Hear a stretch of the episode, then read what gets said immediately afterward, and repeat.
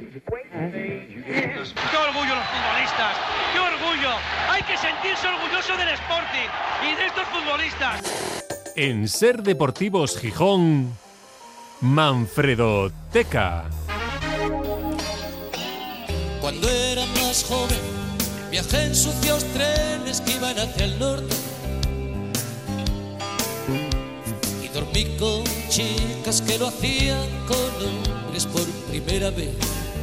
El pasado sábado se cumplían tres años del fallecimiento de Diego Armando Maradona, eh, uno de los mejores futbolistas de todos los tiempos, para muchos el mejor, y también, ya lo decíamos al principio, el astro argentino pues tiene cierta relación con el Sporting, por varios aspectos. Manfredo, ¿de dónde viene esa relación? Bueno, con alguien que tiene relación con el Sporting, ¿no? Todo lo vinculamos un poco a la historia del Sporting y lo podemos hacer. Eh, no sabemos si en algún momento pudimos fichar a Maradona cuando empezaba a jugar al fútbol en Buenos Aires y era un chiquillo, pero por ejemplo, sí que le vimos jugar en el Morinón. Y de hecho, con el Barça en este caso, y de hecho en marzo de 2021 ya tratamos en esta sección el marcaje espectacular que le hizo Espinosa a Maradona en un Sporting 0 Barça 0 disputado el 12 de febrero de 1984, es decir, se van a cumplir 40 años en poco más de dos meses. Este miércoles hablamos de otro capítulo que liga a Maradona con otro exfutbolista del Sporting, concretamente con el luanquín Ramón del Valle, al que enseguida saludamos, a Monchu, Monchu. que no solamente jugó con Diego Maradona con el Sevilla, sino que además fue su compañero de habitación en los desplazamientos del equipo espalense. Enseguida charlamos con él y repasamos esos recuerdos, pero antes, ¿de qué año estamos hablando? ¿Qué temporada nos remontamos? Temporada 1992-1993, la primera de Monchu en el Sevilla, tras ser traspasado por el Sporting un día antes del inicio de la liga. Monchu había jugado la Copa de la UEFA, la última Copa de la UEFA que jugó el Sporting como rojiblanco, y ahí estuvo el Luanquín. Y la salida de Monchu al Sevilla pues fue la primera decisión del nuevo Consejo de Administración. Cuando hacemos este repaso a la historia del Sporting, en algunos casos yo me imagino que los oyentes veteranos que vivieron en aquel momento, eh, igual que se emocionan en ocasiones y hasta lloran de, los buenos recuerdos, en este caso seguramente van a tirar el plato contra la pared. recuerdan, la, se vuelven a indignar, eh, ¿no? Se vuelven a indignar porque, claro, el sábado 5 de septiembre de 1992, el Sporting se convierte en Sociedad Anónima Deportiva, en una asamblea celebrada en el pabellón de la Arena. Eh, la idea era romper con todo lo anterior, ¿sabes? Que bueno, no vamos a explicar lo que supuso todo aquello, ¿no? Pero llegaron unos dirigentes nuevos, aquello era un, conglomerado, una torre de Babel de, de, vamos a decir, aficionados sportinguistas vinculados mayoritariamente al mundo de la construcción y, y en algunos casos otro tipo de empresarios que querían romper con todo lo anterior que venía gestionando la junta directiva de Plácido Rodríguez Guerrero. Total, que esa misma noche, tú fíjate lo que son las cosas, ese sábado por la noche, menos de 24 horas antes de empezar la liga de un Sporting Osasuna, los eh, nuevos dirigentes traspasan a Moncho al Sevilla. Entonces piensas, ¿qué puede salir mal? Monchu, que iba a ser una de las referencias del equipo, iba a ser el delantero centro titular de aquel Sporting. El delantero centro titular del, Sporting, pues eh, le traspasan eh, justo antes de jugar eh, el primer partido de liga, ¿no? Entonces le queda un panorama que, ya rompe la dinámica con el entrenador Berdiacos para poder afrontar la, competición. ¿no? no se le ocurre a nadie sensato, con un mínimo de conocimiento de fútbol, pero siempre era eh, con la justificación de la mala situación económica de la entidad. No se miraba a lo deportivo y al final, si no tienes lo deportivo, no tienes nada. Y de hecho, eh, el Sporting venía de jugar la temporada anterior, como decía antes, la Copa de la UEFA, bueno, pues esa liga casi desciende a segunda. Y más adelante, bueno, ya se sabe que con la misma cantinela se fue desmantelando deportivamente al Sporting con los traspasos de Abelardo, Manjarín, Iván Iglesias, Juanel, etcétera, etcétera. Vamos a ser muy ricos, ya lo veréis, y acabamos sin dinero y sin la categoría. Y sin proyecto, y sin proyecto deportivo y sin recambios, porque si me decían, bueno, vendían, pero compraban bien y tal, pero bueno, la historia deja también a quienes vendían y luego quienes venían para cubrir esas, esas carencias. Vamos a hablar de Maradona, sí. Eh, sí, vamos a centrarnos en eso. O sea, total, que hablamos del traspaso de Monchu, la salida de Monchu, ficha por el Sevilla y allí coincide con Maradona. Sí, y también coincide con otro gijonés que había llegado al Sánchez Pizjuán, aunque procedente del Oviedo, y posteriormente jugaría en el Sporting con Ricardo Bango.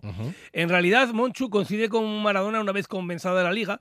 En julio de 1992, eh, eh, Maradona había cumplido 15 meses, 15 meses de sanción por dopaje que le había impuesto la FIFA y todavía tenía contrato con el Nápoles, pero quería salir de Italia. Se habló de el Olympique de Marsella otra ciudad muy tranquila como Nápoles, sí.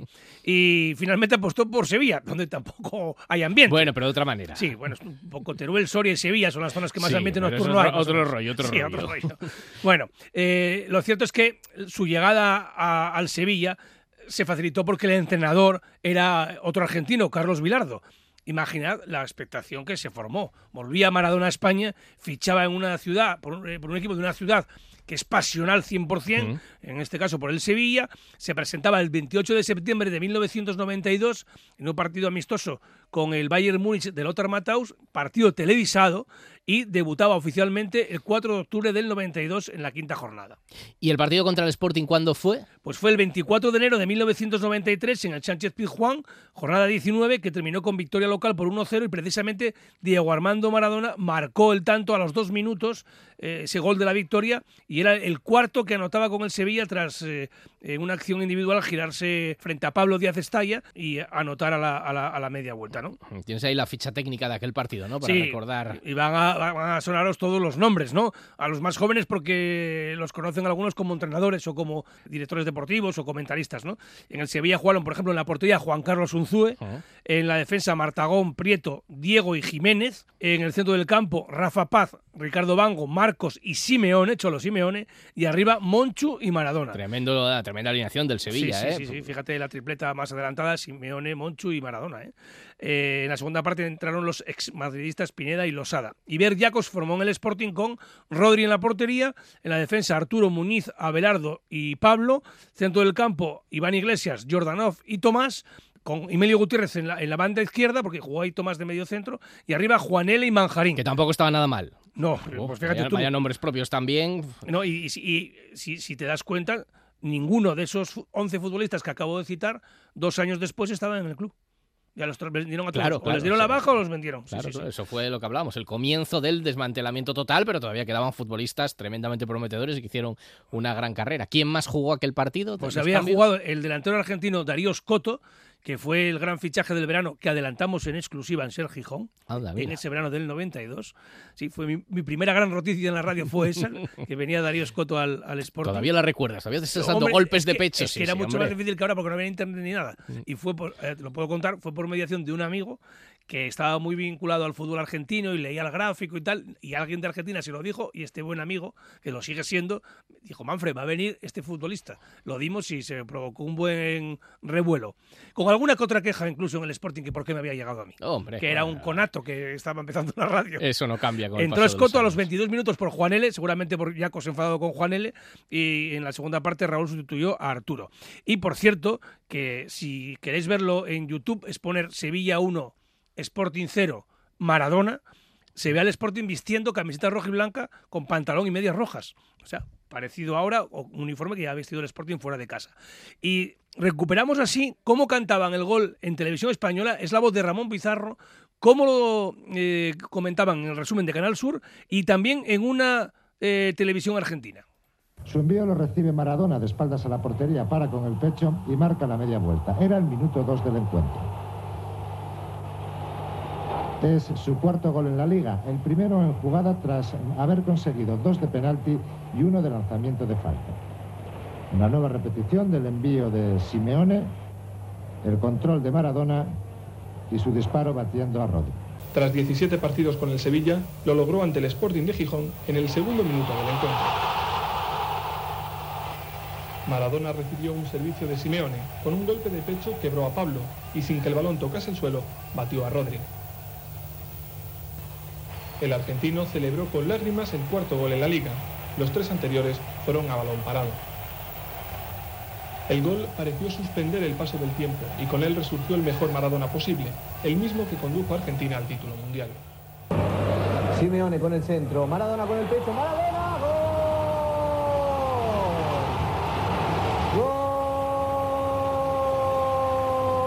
Gol del Sevilla, Maradona. Del Sevilla, Maradona. A los dos minutos recibió el centro de Simeone. Pecho de Diego, media vuelta. Le cambió el palo al arquero Rodri. Y ya está ganando el equipo de los Diegos. Gana el Sevilla 1 a 0. Qué golazo, Eduardo. Este es el Diego Maradona de aquellos viejos buenos tiempos.